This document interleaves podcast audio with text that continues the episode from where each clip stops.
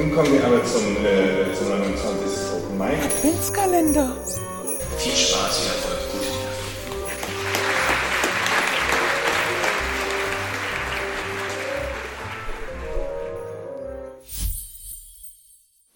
Du denkst, du bist ein Planet und dann bist du es nicht mehr. Das, was dem ehemaligen Planeten Pluto passiert ist, die Degradierung, die Ungültigkeitserklärung, das könnte uns allen passieren. Ist es ein Gefühl, das wir teilen, eine Angst, die uns betrifft? Nein. Was Pluto geschah, markiert einen Meilenstein der Wissenschaft oder der fortschreitenden Erkenntnis. Du denkst doch nicht wirklich. Du musst nur mal genau. Man wird ja wohl noch, aber bitte nicht hier.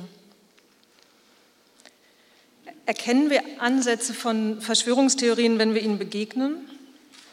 Kontern wir sie mit Argumenten, mit Fakten, mit Spracharbeit? Wer von Verschwörungstheorien erzählt, von Menschen, die Verschwörungstheorien anhängen, erzählt von Dramen in Familien, in Beziehungen, in Freundschaften, von Gedankensystemen, die nicht mehr kompatibel sind, während Zuneigung, Liebe, Verantwortung zwischen den Menschen, die das betrifft, noch da sind. Diesen Kosmos fand ich schon vorher ungeheuer spannend. Dann fand ich ihn in meinem Stapel in einer literarisch produktiv gemachten Form. Literarisch produktiv auf Ebene der Sprache und der Menschen, der Figuren. Und in diesen Kosmos nimmt uns Katrin Viereck jetzt mit. Ich halte das Biografische kurz.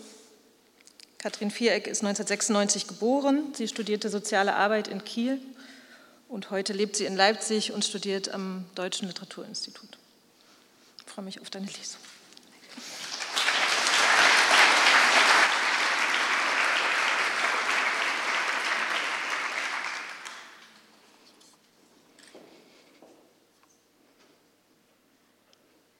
Cui bono.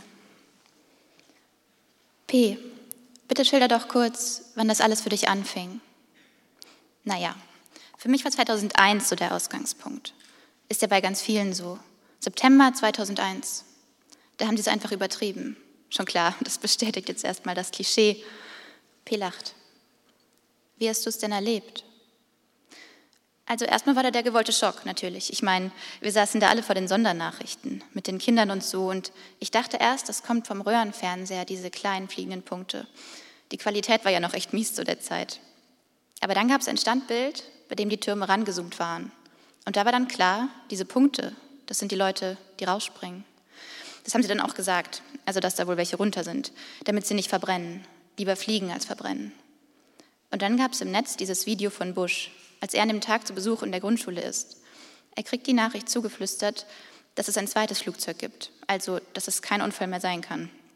Und wie er da einfach seelenruhig sitzen bleibt und rumschaut. Da habe ich zum ersten Mal gedacht, da stimmt doch was nicht. Wie kann der da in der Klasse bleiben, wenn das Land angegriffen wird? Da wird der Präsident eigentlich sofort evakuiert, in Sicherheit gebracht, in irgendeinen Bunker auf der Stelle. Da gibt es klare Protokolle für, weißt du? Aber der bleibt da einfach hocken. Da fragt man sich doch, ob das Zufall ist, dass er direkt an dem Tag gefilmt wird. Und dann merkst du irgendwann, nee, das ist kein Zufall. Das ist ein billiges Alibi. Eins. Unser Sonnensystem umfasst neun Planeten. Dann wird Pluto zum Zwergplaneten. Die Milchstraße bleibt eine unbegreifliche Spirale aus Sternen. Ein frisbeeförmiger Sternstrudel. Du denkst, du bist ein Planet und dann bist du es nicht mehr. Unser Sonnensystem umfasst acht Planeten. Es gibt einen Merkspruch dazu, DrittklässlerInnen lernen in Sachkunde. Irgendwas mit Sonntagen und Eltern, die den Nachthimmel erklären. Und bestimmt gibt es solche, die das tun, vielleicht ja sogar sonntags manchmal. Die erklären, wieso es nachts dunkel wird, Sterne nicht herabfallen oder wie es sein kann, dass auf der anderen Seite der Welt gerade Frühling ist, während in der eigenen Kleinstadt schon das Apfelfest vorbereitet wird. Mir erklärte P in der dritten Klasse, weshalb das Geld- und Bankensystem bald und unweigerlich zusammenbrechen werde. Ich war acht und P sprach vom großen Crash. Von Menschen, die Supermärkte plünderten, von eingeschlagenen Scheiben, Gewalt, Panik und dem Ende von allem, das ich bis dahin kannte. Ich erklärte meinen Freundinnen, Sie müssten ihre Sparbücher in Silber umtauschen. Du bist ein Planet und dann bist du es nicht mehr. Teelöffel Zucker in den Kaffee, beißt von einem Schokoriegel ab, kaut hastig, schluckt. Und dann wird es ja noch besser. Alles komplett in Schutt und Asche, aber in den Trümmern findet man die Pässe der Terroristen. Ja, nee, ist klar. Wie blöd denken die denn sind wir bitte? Und alle Pläne und Namen sollen sie im Gepäck dabei gehabt haben. Hat nur nie jemand zu Gesicht gekriegt, als ob. Ich lach mich tot. Aber toll mitgespielt haben sie die Medien. Da sieht man mal, was für eine Gehirnwäsche da täglich abgeht und wie Amerika die Länder alle in der Hand hat. Und dann konnten sie in den Irak einmarschieren. Wunderbar. Endlich gab es einen ordentlichen Grund, hatten sie wieder ein gescheites Feindbild konstruiert. Wunderbar. Neben der E70, irgendwo zwischen Cremona und Piacenza, schwebe ich mit nacktem Hintern über Plastikteilchen, Dornen und fremdem Klopapier. Ich werde gehalten, während ich pinkle, und kein Zentimeter des vermüllten Parkplatzes berührt die Sohlen meiner Sandalen. P schüttelt mich, damit auch die letzten Tröpfchen im Gestrüpp landen. Wir lachen. Über der Leitplanke flimmert der September. Und inwiefern waren die Anschläge dann der Ausgangspunkt, von dem du gesprochen hast? Das war kein Anschlag. Ist das echt noch immer nicht klar? Also schon, aber vom Staat selber, gegen die eigenen Leute, eigentlich gegen die Menschheit. Also die verlachen uns. Ich meine, also da gibt es jetzt auch wieder andere Schätzungen, dass da gar nicht so viel waren in den Türmen an dem Tag, aber gut, das ist jetzt nochmal eine andere Kiste. Also nehmen wir mal die offizielle Version mit den 3000 oder was, die da drauf gegangen sind. Solche Details habe ich ja auch noch nicht hinterfragt damals. Also 3000, die da praktisch geopfert wurden. Da denkt man dann weiter. Da fragt man sich doch, okay, also wenn die das machen, nur für Öl, für dreckiges Geld, wenn es denen so komplett egal ist, wie viel Menschenleben das kostet, weil es einfach keine Rolle spielt, gar keine, da denkst du dir, was machen die noch?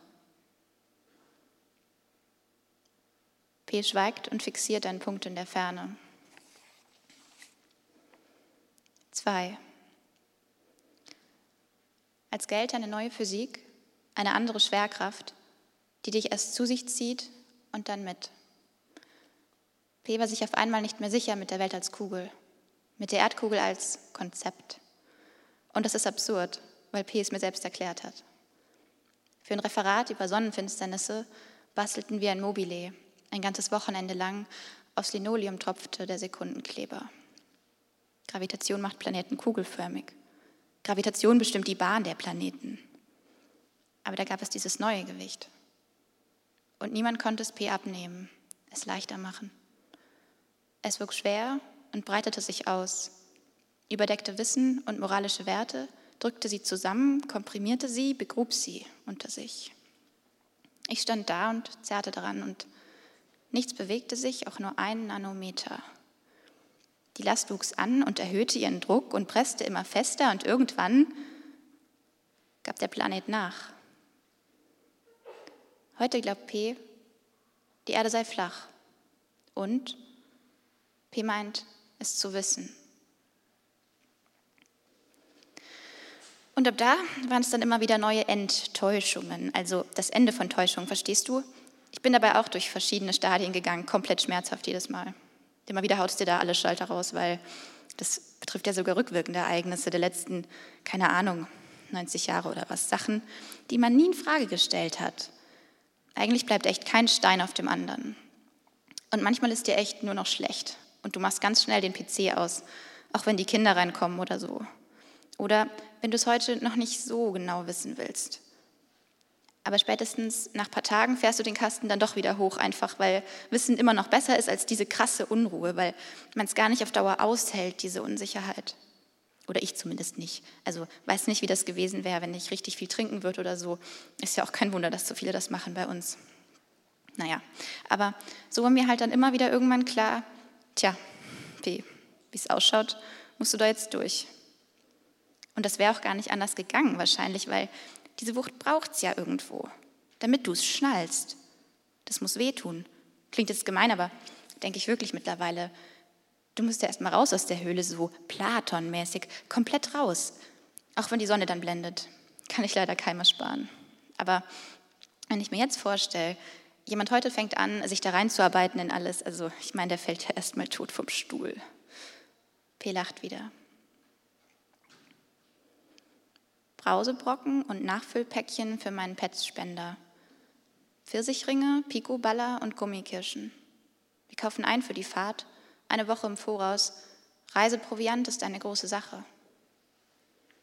Beim zweiten Signalton erreichen wir den VW im Bauch der Fähre. Wir steigen hinein zur überhitzten Luft. Benzingeruch und Kirscharoma. Die Wärme hat die Gummikirschen verschmolzen zu einem einzigen künstlich korallenroten Klumpen. Das ist erstaunlich. Beim ersten Parkplatz mit Meerblick halten wir an. Mit einem Taschenmesser schneidet P Scheibchen vom klebrigen Block und reicht sie mir. Ein trockener Wind, der nach Feigen riecht und nach Teer. Wir sitzen auf der Motorhaube, kauen und schweigen, sind da, weiter südlich. Es wird Abend. Du und dein linksgrün versiffter Schädel. Bist jetzt auch so eine Weltbürgerin, oder was? Aber es ist halt das Aufwachen, echt. Wie so ein Auftauchen hat sich das angefühlt. Wenn man sein Hirn wieder anschaltet, den Regler hochdreht. Dann schaust du dich um und siehst, was eigentlich so abgeht um dich rum. Und alles setzt sich nach und nach zusammen. Und dann geht es erst richtig los. Und es beginnt halt auch der andere, vielleicht sogar noch krassere Albtraum. Du bist wach. Drei. Und P bleibt auf, heimlich. Abend für Abend für Nacht. Zu lange aufbleiben, sich durch Websites und YouTube klicken, sich in Büchern verlieren, in fast vergriffenen. Neue Informationen weiterschicken, unmittelbar weiter. Nicht mehr alleine sein mit dieser gewaltigen Angst. Meine Argumente erreichen P nicht. Die Leitungen dieser Angst sind feingliedrig verlegt und miteinander verbunden. Sie bilden ein surrendes Netz aus elektrischem Zweifel. Es britzelt und blitzt und frisst sich weiter und durchzieht alles, das P umgibt. Eine neue Form atmosphärischer Elektrizität. Um diesen Stromkreis zu unterbrechen, ist etwas anderes nötig als Wissenschaft oder Rhetorik. Es müsste ein Material sein, das Zweifel nicht weiterleitet. Ich brauche einen Isolator. In meiner Küche dreht sich ein Planetenmobile. Also ich sage ja nur, aber die haben da auch. Die wissen ganz genau. Aber es ist sowieso. Du hast selbst gesagt, das ist ja wohl klar. Und was ist mit, du denkst doch nicht wirklich? Du musst nur mal genau, man wird ja wohl noch. Aber bitte nicht hier. Ich bin ja nur, du bist doch auch, aber mal allgemein. Also so grundsätzlich und überhaupt. Und niemand sagt laut, das ist alles so gewollt, verstehst du? Du verstehst nur noch nicht, du siehst nicht richtig hin. 4. Wenn ich richtig hinsehe, die Leitung zurückverfolge, dann lande ich nicht bei Wissensproduktion, Medienmechanismen oder politischen Standpunkten. Fanatismus bedeutet doch Entrückung, rasende Überzeugung bedeutet doch Glaube. Deshalb denke ich, wir müssen über Vertrauen sprechen. Wie es dazu kommt, dass es sich zurückziehen kann, unter eine flache Erde oder in eine hohle, sich verstecken kann auf der Rückseite des Mondes. Schaut euch das Gesamtbild an. Wie die Familien kaputt gemacht werden, die Pille, die inszenierte Emanzipation, dass Frauen jetzt selbst ausgebeutet werden wollen, die Abtreibungspropaganda, die wir sind Bundscheiße, bis sie alle keine Kinder mehr kriegen. Weniger Kinder, weniger Zusammenhalt in der Gesellschaft. Konkurrenz, Verdummung, mehr hohle Arbeitskräfte. Seelenlose Manipulation. Und es spielen Kinder Einkaufsladen. Sie spielen in einem Vorratskeller, sie spielen und die Kartoffeln keimen. Aber das ist nicht weiter schlimm, sagt P. Und es gehen Jugendliche zum Kiosk, wenn Chips fehlen oder Cola. Sie gehen in den Keller, sie gehen und die Kartoffeln keimen. Aber brecht die Zigarettenstangen nicht an, sagt P. Etwas von all dem ist vielleicht schon in meinem System. Da ist diese andere Schwerkraft, die an mir zieht und Gravitationsfelder können nicht abgeschirmt werden. Wer zurück in die Höhle geht, um zu berichten, wird ausgelacht, beschimpft und vielleicht sogar umgebracht. Trotzdem muss ich doch zurückgehen, weil du ja noch da drin bist, weil du ja noch drin bist. P ist überzeugt.